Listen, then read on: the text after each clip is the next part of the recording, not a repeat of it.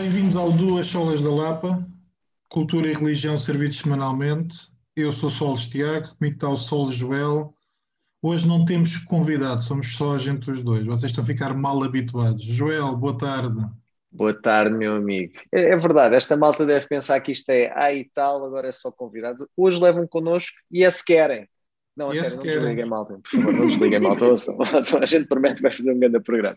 Começas a, começas à bruta, o pessoal vai já embora. Exatamente. Estás bem, meu amigo?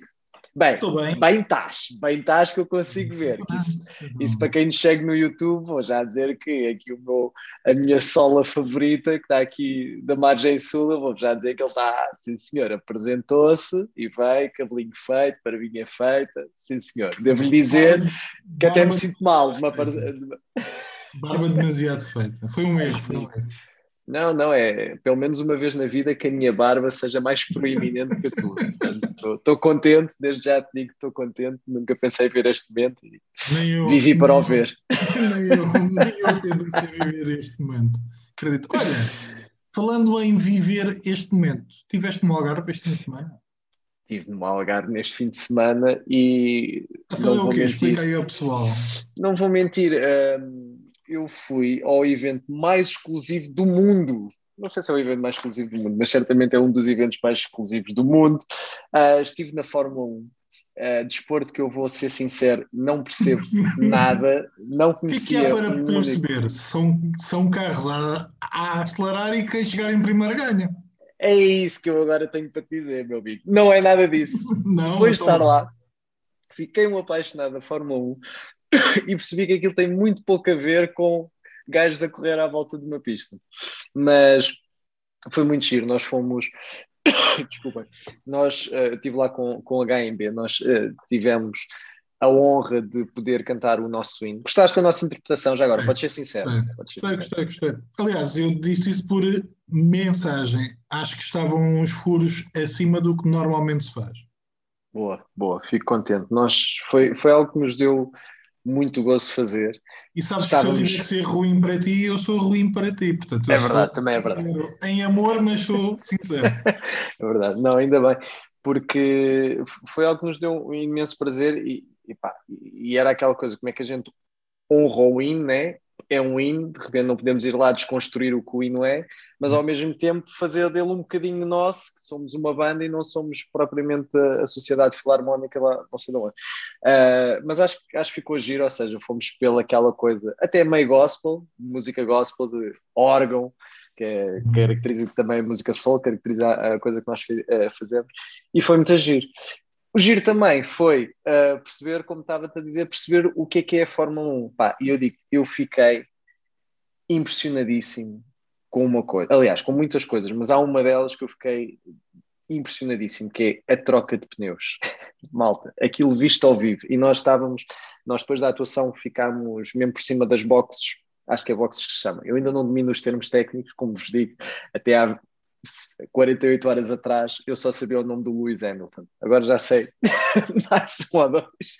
Uh, pá, e ver aquilo ao vivo uh, é, é, algo impressionante. Nós estivemos na, na, no dia anterior, ou seja, isto foi no domingo, no dia anterior nós estivemos lá a fazer passar som, a ver se estava tudo ok, e estava uma das equipas, que eu já não lembro qual é que era, a fazer estes ensaios, ou seja, sem o piloto, mas só, só a fazer o ensaio a tentarem melhorar esta coreografia de trocar as rodas. E aquilo é mesmo uma coreografia.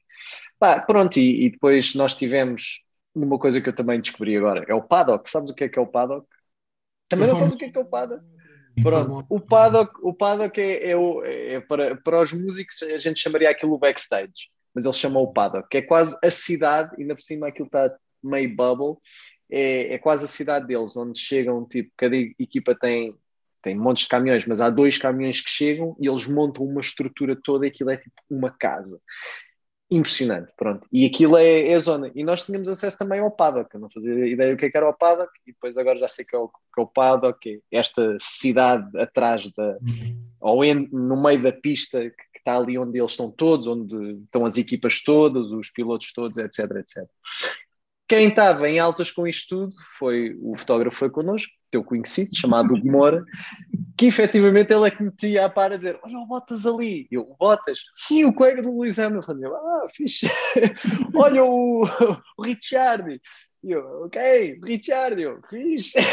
Pronto, ainda consegui tirar tirar lá a foto com, com alguns e foi muito divertido. E agora, por causa disso, e passando para o que já costuma ser aqui típico no nosso, no nosso podcast, comecei a ver na Fórmula 1 e, e ontem papei logo três episódios, comecei ontem a ver do Fórmula 1, da série da Fórmula 1, que eles cheguem. E eu acho que, que até vi a equipa da Netflix, quer dizer, a equipa da Netflix, ou a produtora que faz isto para a Netflix, lá no, uhum. no Algarve, que havia uns gajos com umas câmaras assim um bocadinho mais cinematográficas que o... a câmera nem era grande, mas toda a estrutura era mesmo cinematográfica. E depois alguém estava a dizer: Olha, isso provavelmente é para a série da, da Netflix que, que eles fazem. Então comecei ontem a ver, epá, e estou a adorar. E é, e é muito giro por exemplo, um episódio que eu vi fala lá de um gajo que é o Verstappen, que agora é, é a sensação, é o gajo que faz frente ao Lewis Hamilton, nunca tinha ouvido falar na vida. Uh, e neste primeiro episódio que eu vi que isto já vai na terceira temporada, eu comecei na primeira, uhum. ele é o número dois de uma das equipas uh, e toda a gente diz: Ah, aquele miúdo uh, um dia ainda vai ser um grande piloto. E efetivamente ele agora já é tipo esse piloto que toda, que toda a gente diz. E pronto, é isso. Portanto, recomendo, estou a gostar muito uh, dessa série também, quero saber o que é que tu andas a ver, mas estou a gostar muito do, da Fórmula 1. E depois de ter estado lá, ganha, ganha mesmo outro sabor. É, é gente. Sabes que os meus alunos gozavam comigo, porque eu nunca gostei de Fórmula 1, mas consigo ver o NASCAR. Porquê? Porque o NASCAR tem vários acidentes. Ah, é só que me interessa. Portanto, aquele pessoal que ciclismo só para ver quedas. Um, e eu, como tu sabes, gosto de ciclismo, mas vejo mais do que só pelas quedas. Uh, vi ao NASCAR porque pronto, o tipo pode ir em primeiro com algum avanço, mas às vezes aquilo corre mal ou alguém vem por trás e tenta ultrapassar e dar um toque e vão os dois ou três para o galheiro. Portanto, eu sinceramente gosto de guiar, mas não tenho muita pachorra para a Fórmula 1.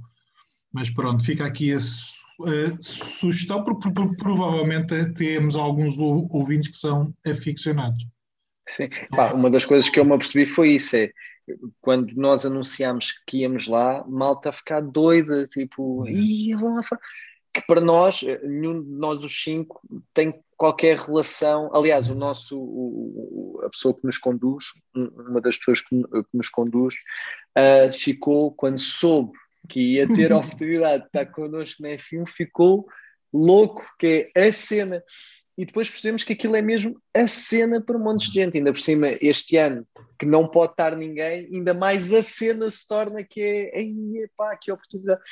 E, e, e foi giro, é, foi, foi, foi muito engraçado. E tu, o que é que tens visto?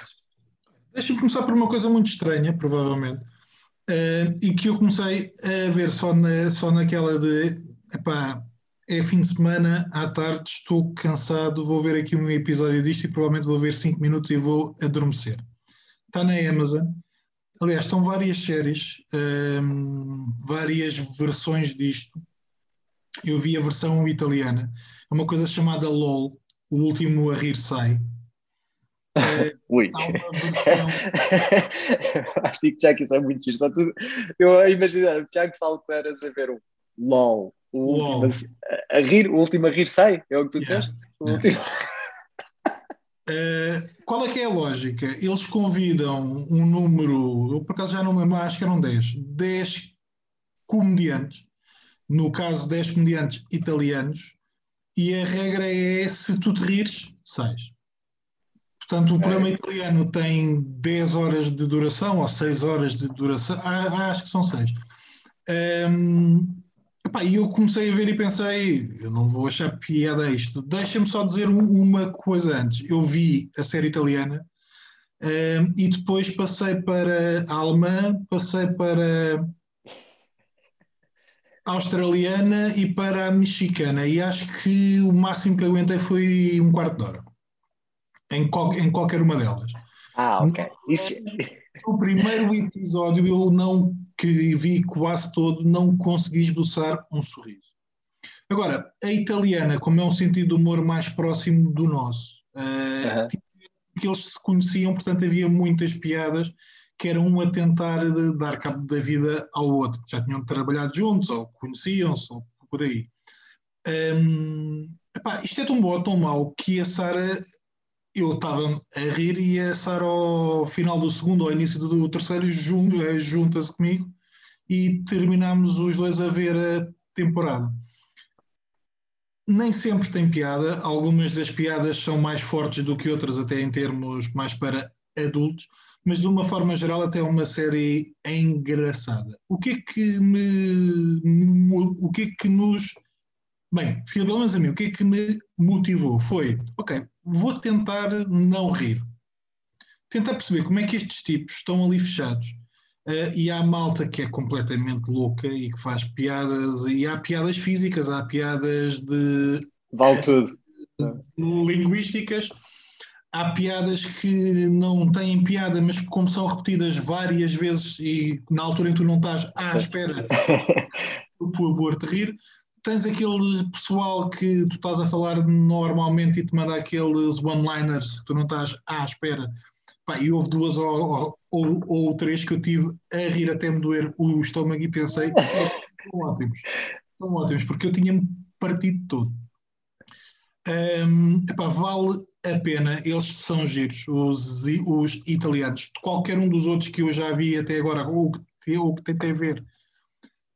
Como tu disse, os alemães não têm piada. Aliás, o primeiro alemão a rir ao final de 5 minutos com uma piada dele. Eu acho que,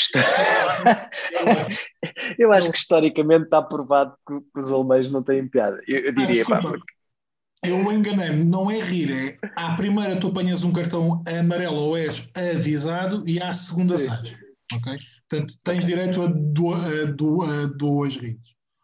Um, o mexicano, ao final de 5 minutos, estavam com a generada daquela over the top que não tem piada. Pronto, é só malta a dizer as neiras e eles todos muito, ah, eu estou a fazer um esforço para não rir. Eu pensar, isto não tem piada nenhuma. Portanto, é uma questão também cultural mas eu acho que é uma série que provavelmente pode passar despercebida para quem tiver o Amazon. Eu acho que vale a pena dar uma tentativa ao LOL, que em italiano é qualquer coisa como Chi ride é fuori. É, quem ri... italiano. Desde que começaste a ler Tex é outra coisa. Eu sinto a evolução desse teu italiano. Está maravilhoso. Sim, senhor. Ok. Eu Olha, sei que vi... à espera de uma sugestão destas, mas. Não, não, ainda tive, não estava mesmo nada à espera dessa sugestão. Olha, há um, há um filme que nós até queremos falar um bocadinho dele, dele aqui, já, já, já tínhamos falado em off, que é uh, feito por um dos meus, também acho que já disse isto aqui, uh, um dos meus realizadores favoritos, que é o Tarantino, que é o último dele, que é o Era Uma Vez em Hollywood. Epá, o, o Tarantino, para mim, está para os filmes como o Kanye está, está para a música, ou seja, nunca há nada de mal feito por nenhum dos dois. Há coisas que eu posso gostar um bocadinho mais ou, ou um bocadinho menos, mas eles são sempre ótimos. Portanto, eu não sei o que é que tu achaste do Era Uma Vez. Uh, para mim, qualquer filme que me prenda durante duas horas e meia que eu estou a ver uh, com atenção, não daquelas que já estou a desligar ou já estou a pegar no telemóvel, uh, já ganhou. É, por, é, porque tem alguma coisa. E, e não acho que seja, não, não é o filme dele que eu mais gostei, Uh, mas é um filme do Tarantino e, e para mim está bom. A fórmula continua a mesma. É, hum. digam, digam o que quiserem do Tarantino, para mim está bom. Gostei imenso. Leonardo DiCaprio, Brad Pitt, ótimos. Uh, adoro aquilo. Uh, funcionou. Para mim, o, o filme funcionou. Gostei, gostei bastante. E tu? Pois. Um... tu vê lá. Não, qual é o meu problema com Tarantino. Um, e principalmente com os últimos filmes do Tarantino. Uh, eu gosto de Tarantino, eu acho que este filme tem alguns dos pontos fortes do Tarantino, tem algumas cenas que são interessantes, tem a violência over the top que é comum, tem os diálogos que são bons. Uh, eu estou nos últimos, provavelmente desde o Inglourious Basterds, que eu tenho um grande problema com ele, que é Bem, por um lado, eu acho que os filmes do Tarantino, sempre, mas desde o Kill Bill, provavelmente, são vistos como filmes, ou seja, como exercícios que tu não confundes com a realidade. Ou seja, tens aquela violência, tens aquelas cenas de sangue, tens aquela coisa muito over the top, que ou gostas ou não gostas, portanto, ele é um daqueles que não dá para tu decidires eu gosto pouco ou gosto. Não, ou gostas ou não gostas, porque talvez com algumas exceções tu sabes aquilo que vais. Uhum. Um, eu gostei muito do Inglorious Bastards, também por causa do final, que é que para quem não viu spoilers, mas eles matam o Hitler. Portanto, há aquela noção de isto é um universo à parte, eu quero estar a discutir a história, mas estou a alterar a história. Que é o que acontece com este Era uma vez em é. Hollywood. Nós não Exatamente. vamos, calhar, aqui dar o spoiler do final, a, a, até porque eu já sabia, mas eu acho que tem outra forma de ver. Mas se por um lado eu acho que ele está a fazer uma homenagem ao cinema ou àquela época em Hollywood, se por um lado eu acho que ele está a tentar, uh, não sei até quanto é que ele está a ridicularizar a família, a família Manson, mas está a tentar mostrar que aquilo poderia ter acontecido de uma outra forma e que eles realmente mereciam o final que tiveram no filme e não o final que tiveram na realidade. E eu confesso que isso me chateou, porque há ali tanto de homenagem a uma determinada época e há ali coisas que são realmente historicamente fiáveis. A imagem que ele passa da Sharon Tate, eh, o facto dela andar descalça, aquela noção de eu quero ter um futuro na indústria, e eu gosto de muita parte do filme, gosto de várias cenas. Acho que aquela ideia de o DiCaprio não ser na realidade o principal, mas o Brad Pitt, uh, acho que o elenco está porreiro, a escolha do elenco. Ah, e deixa-me deixa só, deixa só dizer em, em, relação ao DiCaprio. O, epá, o DiCaprio para mim faz um papelão, é, é fazer de mau ator e depois tem aquela cena com a miúda que realmente está a fazer de bom, de bom ator. Epá, a sério, é, há, há, certas acho muito difícil o, o tipo uhum. de papel que ele teve de desempenhar, que é o, o, ator caído em desgraça ou que a carreira não está a avançar e, e, e depois levar uh, para, não para o palco, para, para, o estúdio todos aqueles problemas e, uhum. e depois não se conseguir dissociar de, e para fazer um bom papel.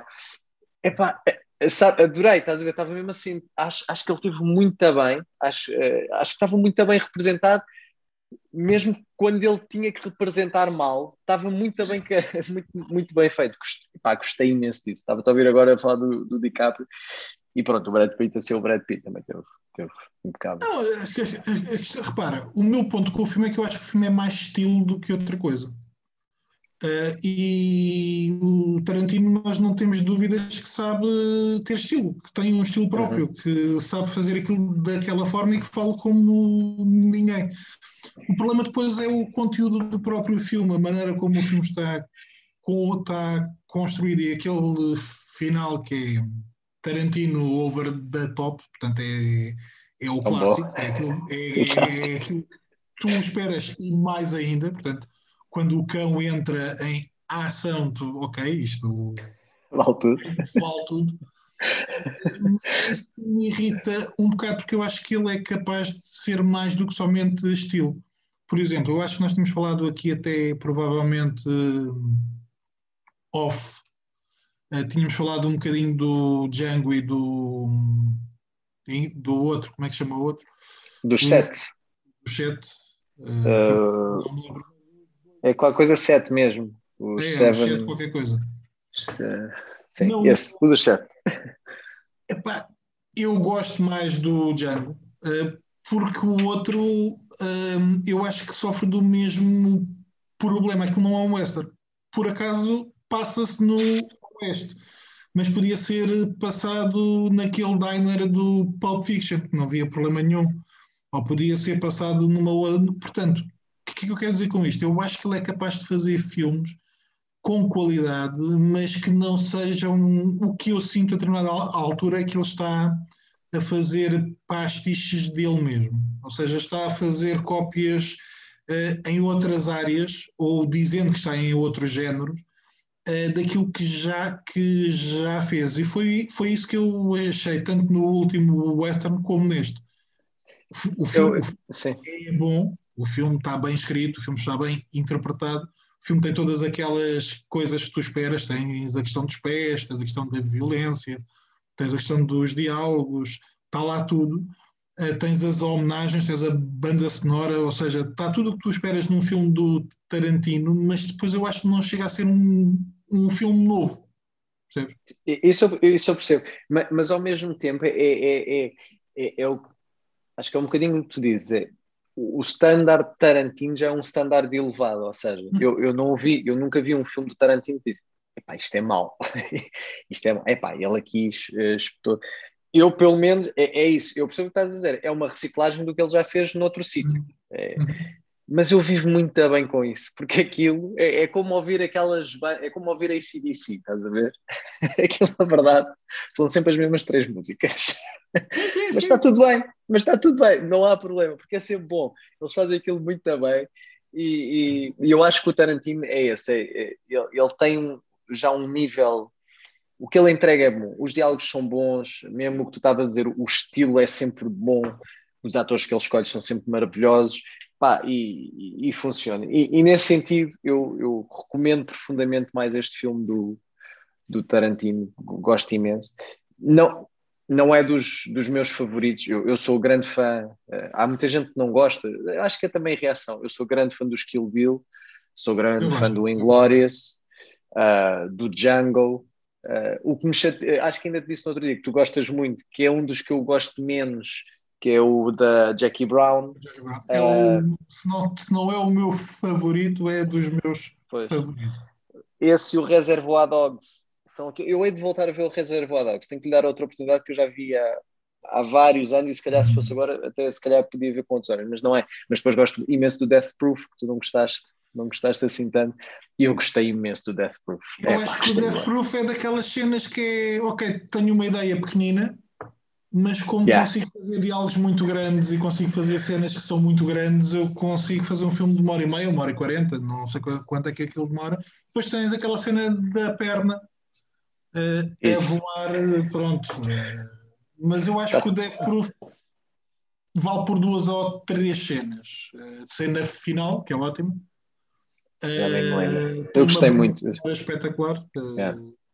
Mas isso eu acho que é um bocado chover no molhado, porque os filmes dele valem sempre muito pela questão da banda sonora. Ele, de, ele dedica algum tempo à escolha da. da. Epá, eu, eu diria que ele dedica algum tempo a tudo. Ou seja, é, é, é isso, ele pode às vezes repetir, mas, mas é um nível muito elevado. O que eu sinto dele é há sempre um nível muito elevado. Há muito diálogo e tu ficas preso aos diálogos, portanto aí há, a música é isso, é, há toda uma envolvente, a cor que, que ele escolhe sempre aos filmes é muito fixe. Mas olha, já que estamos em sugestões, eu acho que continuávamos este episódio aí a sugerir coisas. Eu sei que tu tens aí coisas para sugerir. Vamos eu, as minhas sugestões, malta, eu vou ser sincero, a minha sugestão é vejam este filme, O Era Uma Vez.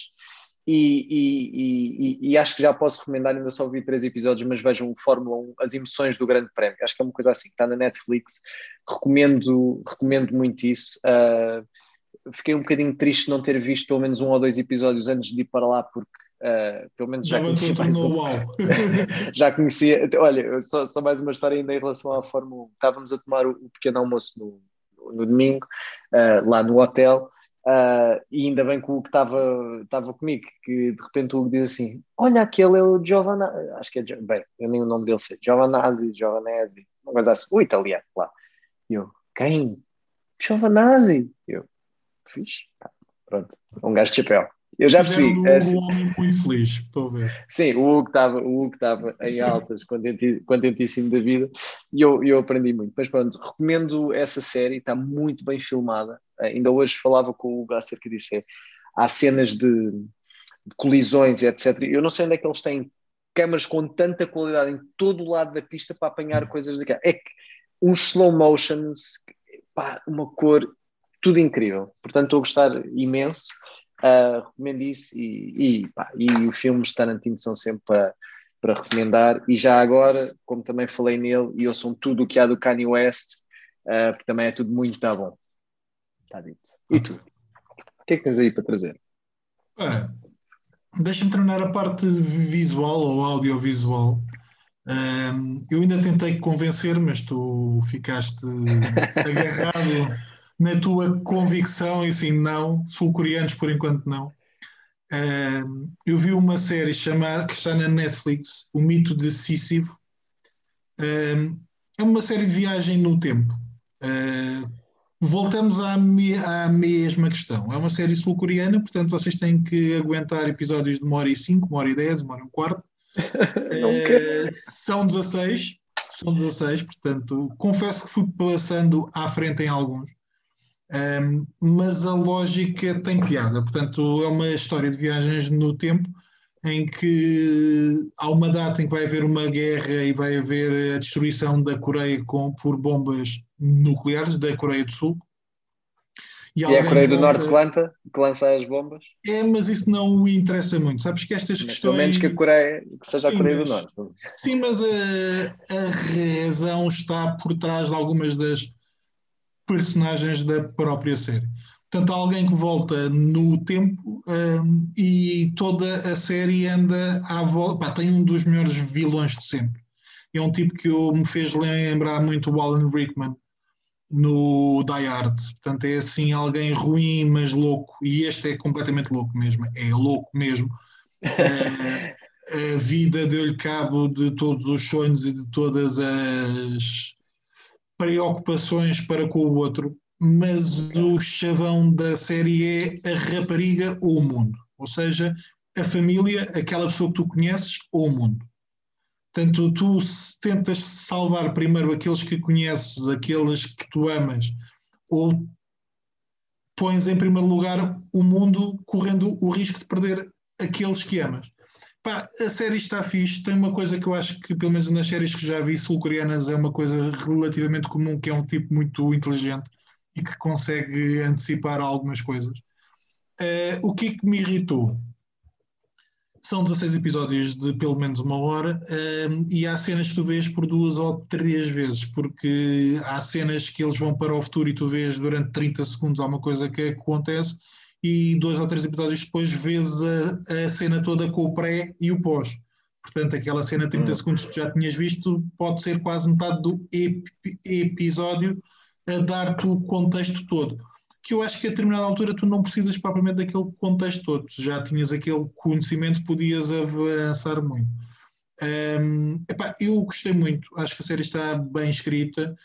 Acho que qualquer editor americano tiraria 4 ou 5 horas daquilo e aquilo ficaria ótimo. Uh, mas provavelmente aquilo é o time slot deles, portanto, deve ser uma espécie de tens uma hora para preencher aqui, ou uma hora e um quarto para preencher, Portanto, são 16 episódios, agora desenrasca. Uh, e eu acho que a série podia ser vista em 10, 12 episódios sem qualquer tipo de crise, mas epá, é muito porreira. Mais uma vez, corre aquele risco o americano de ter um final praticamente perfeito e depois decide criar dois epílogos. Uh, não era necessário. Certo. É aquela coisa lógica à, Marvel de nós não precisávamos disto, mas pronto. Olha, agora por acaso lembrei-me, ainda bem que disseste isto dos sul-coreanos, porque eu vi o Parasitas. O Parasitas é sul-coreano, não é? Eu vi o Parasitas. Parasitas já viste o Parasitas? Já, já. Gostaste? Gostei, gostei, gostei.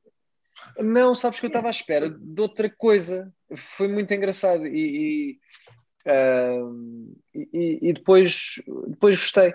Acho, não sei, estava mesmo com, com, com a ideia que o, que o, filme fosse assim uma coisa muito conceptual, muito. Não e nada. Parasitas é um exemplo típico do cinema dele. Portanto, tu, vais okay. para o cinema dele e tens. Há um filme dele, eu agora acho que não estou a errar, eu acho que o The Host é um filme dele, que é um filme pseudo-terror com um monstro. E, essencialmente é um monstro que está a atacar, entretanto rapta, salvo erro, a filha uh, e o pai, o tio ou a tia e o avô têm, tentam salvá-la e é um filme estranho no sentido em que não tem um género definido. Portanto, tens uma parte que é claramente um filme de drama, tens uma parte que é um filme de comédia, tens uma parte que é um filme de terror. Portanto, é quase como se estivesse a brincar com todos os géneros. Mas okay. isto viste, portanto, aquela coisa de teres um filme que é relativamente normal e que descamba para algo mais na parte final é algo que é relativamente típico dos filmes dele. Ok. Uh, epá, e, e gostei, é isso. Descamba e descamba bem e vamos embora. Mas foi muito engraçado porque eu estava. Mas já foi muito estranho, porque estava a dar no Hollywood, no canal Hollywood. Sério? A sério. Estava no, no Algarve. Os Oscars. É, é sim, acho que mas não estava à espera no canal Hollywood. Normalmente o canal Hollywood é os filmes com 7 anos, 10 anos. Yeah. E eu, Parasitas, eu ainda fiquei, será que isto é o Parasitas? Ainda estava na dúvida. Uh, mas era e, e, gostei. Portanto, esse sul-coreano vou ver mais coisas. Vou ver esse do Dios. Um, mas acho que o cinema sul-coreano tem características próprias. Portanto, mesmo nos Parasitas, tu reconheces aquele melodramatismo que é um bocadinho over the top para nós, portanto, porque é uma questão cultural. Sim. Eles, quando choram ou quando riem, fazem questão de expressar eh, para fora. Sim, é, sim, sim, sim. E a determinada altura tu olhas para aquilo e pensas, da sério, isto é tão pouco europeu, é tão pouco ocidental. E isso às vezes cria-te assim um bocadinho de urticária eh, em, relativamente a algum tipo de cinema, sim. que pode ser um filme de guerra.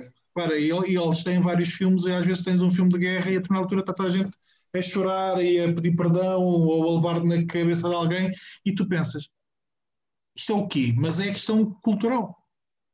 Yeah, yeah. Mas, mas vou ver mais, vou ver mais, vou aceitar as tuas sugestões, vou, vou dar uma oportunidade. Tenho cá alguns aquele, aquele o, o, Line of Duty não era sul-coreano, pois não, esse é em inglês. Não, o Line of Duty é em inglês. Esse é, esse é que vais-me perdoar, eu sei que estás a amar aquilo, mas esse não. Esse não vou conseguir, Tiago. Eu tentei, mas aquilo... Tentaste? Line of Duty? Sim, tentei. Eu tinha tentado já há um tempo, tu já me tinhas falado disso uh, há um tempo, mas depois eu vi, aquilo. Eu vi cinco temporadas em uma semana. A Sara foi para um acampamento. Não consigo, não consigo perceber. A foi com ela e eu aproveitei todo o meu tempo livre para ver cinco temporadas. Não consigo perceber isso. E mais? Que mais nos trazes? Ora, temos aqui a biografia do Sr. Bruce Dickinson, vocalista dos Maiden. Iron Maiden, uh, é verdade. É pá, esse vou querer ler. Eu não? Posso... Ok, já não, não quero ler. Uh... Calma, não é um mau livro, não é o livro que eu esperava.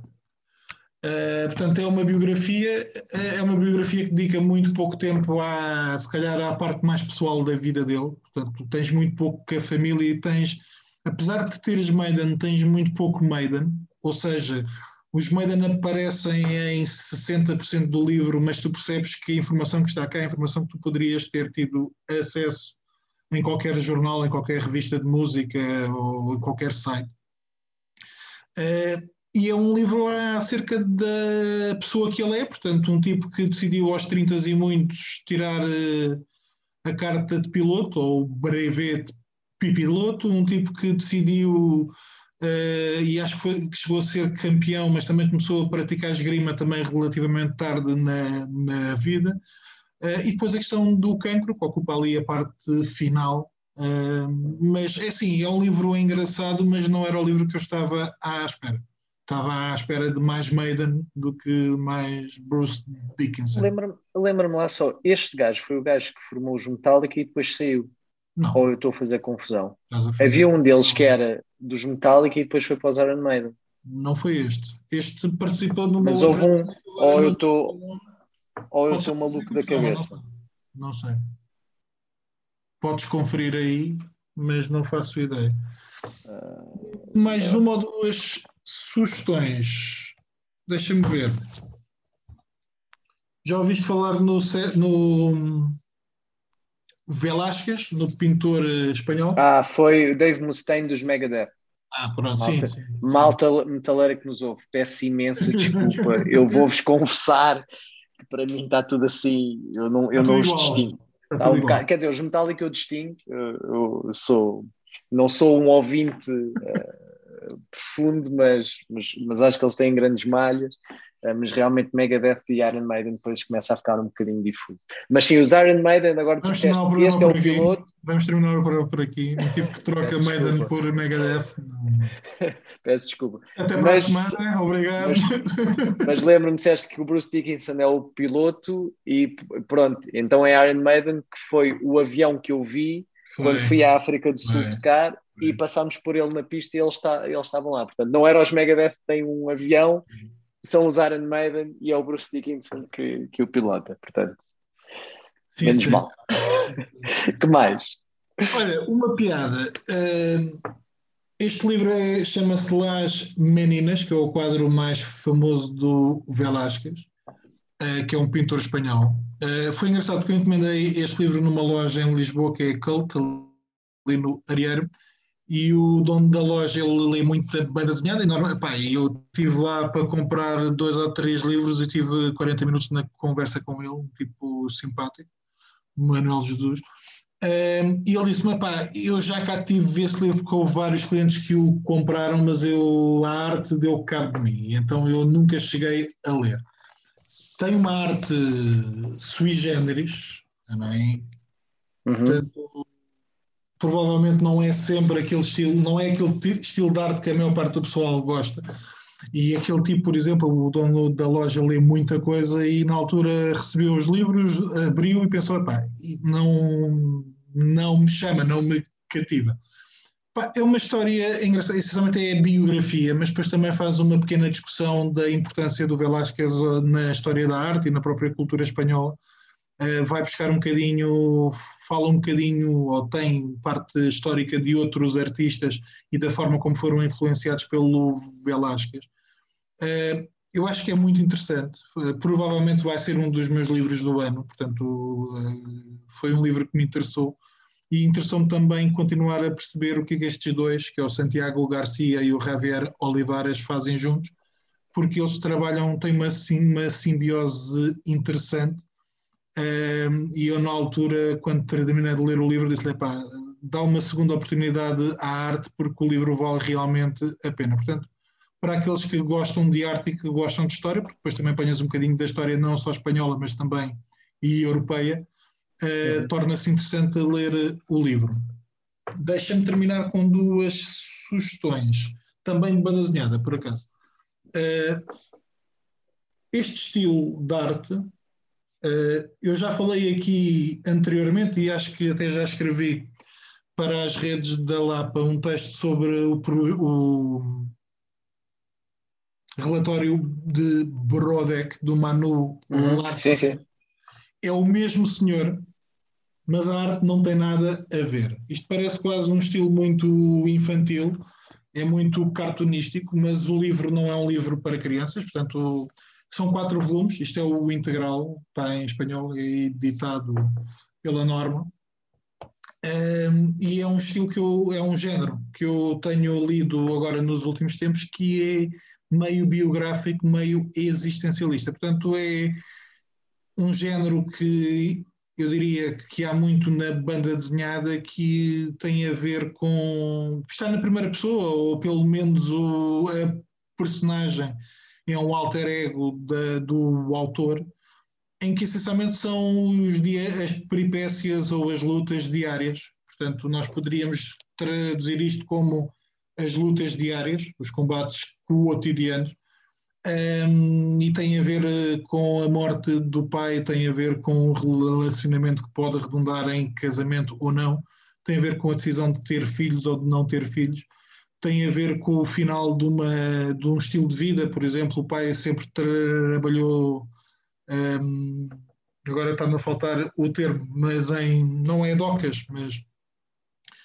uh, trabalhou numa área que entretanto é fechada e portanto o pai uhum. já faleceu, mas entretanto as pessoas com quem ele cresceu têm que perceber que, ok, estão desempregadas, algumas entram para a pré-reforma, mas outros têm que procurar uma outra coisa para fazer na vida. Portanto, tem muito a ver com isto. Depois ele também vai ao psiquiatra e as consultas são sempre interessantes. O relacionamento dele com o irmão e com os pais, pelo menos enquanto o pai é vivo, mas depois com a mãe. Portanto, torna-se interessante, uh, apesar do estilo que inicialmente eu, a primeira vez que li Manu Larsenet foi no relatório de Brodek, que tem um estilo muito mais cru muito mais realista, a preto e branco, e aqui é uma coisa mais cartunista, mas a qualidade do homem é uma coisa é real, portanto ele aquilo que escreve, escreve bem, aquilo que desenha, desenha bem, tem um determinado estilo, mas foi uma obra que me surpreendeu porque a vida está cá. Portanto, uhum. tens todas aquelas lutas diárias. Pronto, o, o título tem a ver com isto. Para terminar, eu também já falei do Jeremias. Olha, o Jeremias está de volta. Este é o é. Jeremias Alma. Não me tocou tanto quanto o outro, embora eu acho que mantenha uma qualidade igualmente superior. Uh, a arte está mais estilizada, ou até em termos das próprias cores. Uh, os traços são aqueles que estavam. É, são, é parecido. Uh, mas se no primeiro tinha a ver com a pele, portanto tinha a ver com a questão racial, o segundo volta à questão racial, mas para um, essencialmente valorizar um, aquilo que os negros fizeram. Portanto, a questão da alma tem a ver. Há um amigo dele que vai de férias para Itália, porque o avô ou o bisavô era de lá, e ele quer ver uh, aquilo que o, bi, que o bisavô deixou, porque ele tinha criado uma fábrica e tinha feito isto, aquilo e aquilo outro. E o Jeremias vai falar com os pais e vai dizer: e nós, o que é que a minha avó fazia, o que é que a minha bisavó fazia, o que é que. Portanto, tem muito a ver com esta um, homenagem ao povo negro um, e, de alguma forma, também à realidade da escravatura no, no Brasil, Portanto, aquela uhum. ideia de que provavelmente se tu andas a, para trás três ou quatro gerações, a realidade destas pessoas era que os descendentes teriam, os ascendentes teriam sido escravos. E provavelmente uhum. pode haver aquela ideia de que não há nenhuma valorização desta. Agora está-me a faltar o termo, desta. Uh, daquilo que eles fizeram, daquilo que eles foram. Portanto, pode, pode até haver uma noção de que foram todos o mesmo, foram todos escravos. Portanto, há uma série de mensagens que eu acho que são interessantes, até para um público infantil-juvenil, eu diria mais juvenil, que é o público a quem o livro se dedica.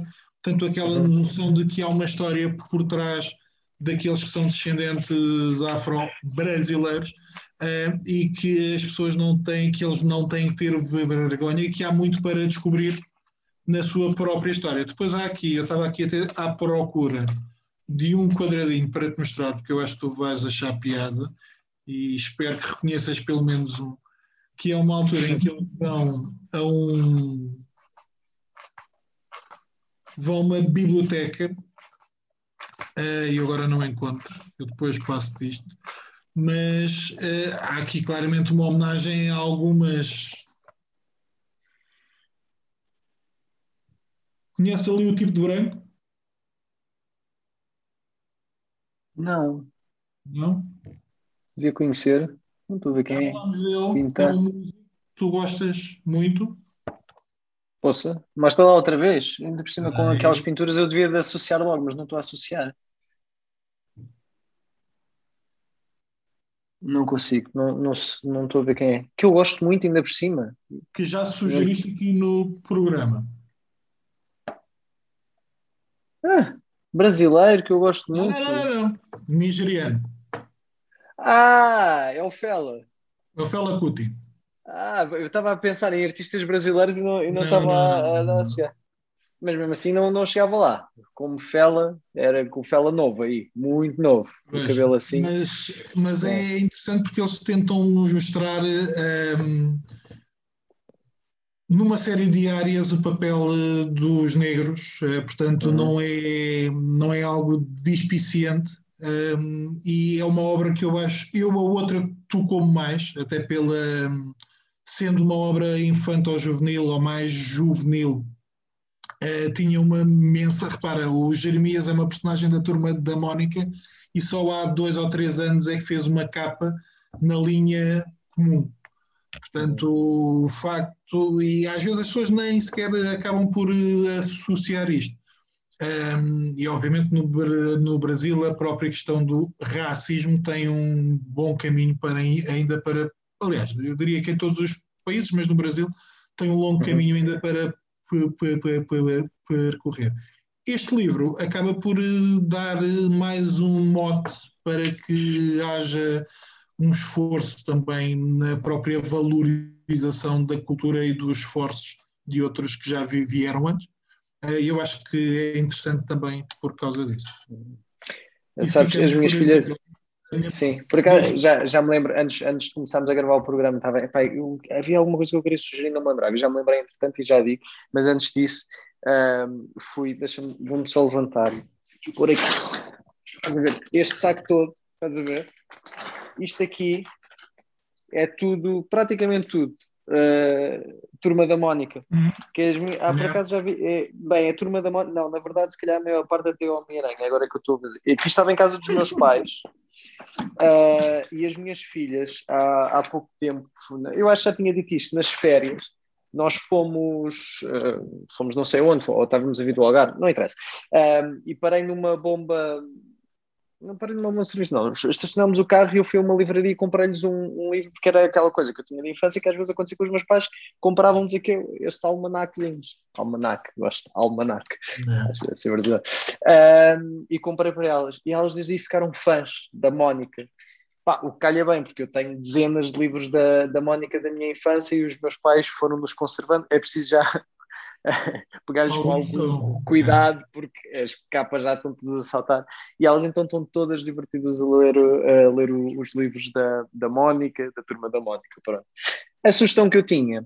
Um, foi algo que até, olha, foi, uh, foi, foi durante este fim de semana que estive no, no Algarve e o, e o Weber uh, falou-me, estávamos a falar, não sei bem o que é que estávamos a falar, e ele disse: Ah, tu já viste a entrevista do, do John MacArthur com o Ben Shapiro, que eu depois partilhei-te lá na, no, no, nosso grupo.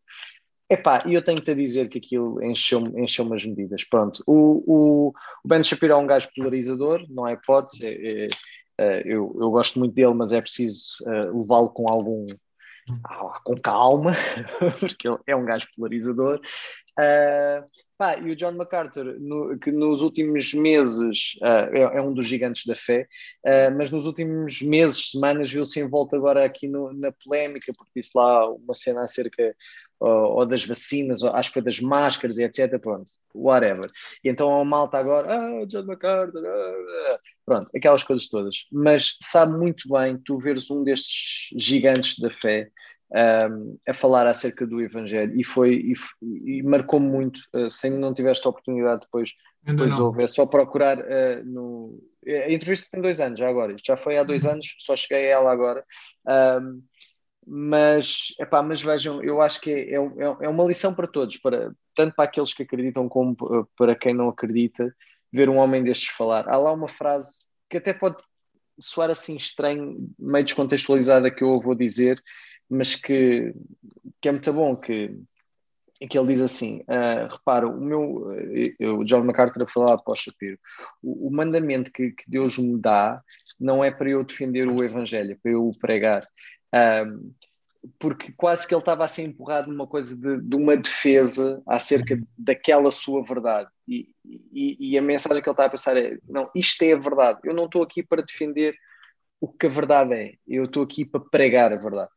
Epá, e é muito forte. E, e, a entrevista é muito boa, ele é muito inteligente, é um homem cheio, cheio de evangelho e, e acho que é uma pessoa que qualquer crente ou não crente se consegue ligar. Obviamente que quem não acredita não, não irá concordar com algumas das coisas que ele diz, mas não, não, não lhe podem pelo menos negar uma, uma, uma forma simples e honesta de, de, dizer as coisas e aquilo em que ele acredita. E, e, e gostei imenso. Portanto, deixo essa sugestão. Uh, gostei muito, muito, muito, muito. Uh, e pronto. E pesquisem no YouTube. Ben Shapiro, uh, John, John MacArthur. E vai logo aparecer. E vai logo aparecer. ficam com algumas sugestões de coisas para ver, de coisas para ler. podem nos encontrar como dois ou duas solas da Lapa podem nos encontrar no Instagram, no Facebook, no iTunes, no Spotify. Podem enviar mail para duas solas lapa.gmail.com. Joel, boa semana. Boa semana, meu amigo. A semana a minha barba esteja ligeiramente maior. A gente encontra. Estará, Já me ultrapassará, de certeza. Ainda não. Então vá, da abraço. Tudo a correr bem. Abraço. Tchau. Heróis do mar, nobre povo, nação valente e imortal. Levantai hoje de novo o esplendor de Portugal entre as brumas da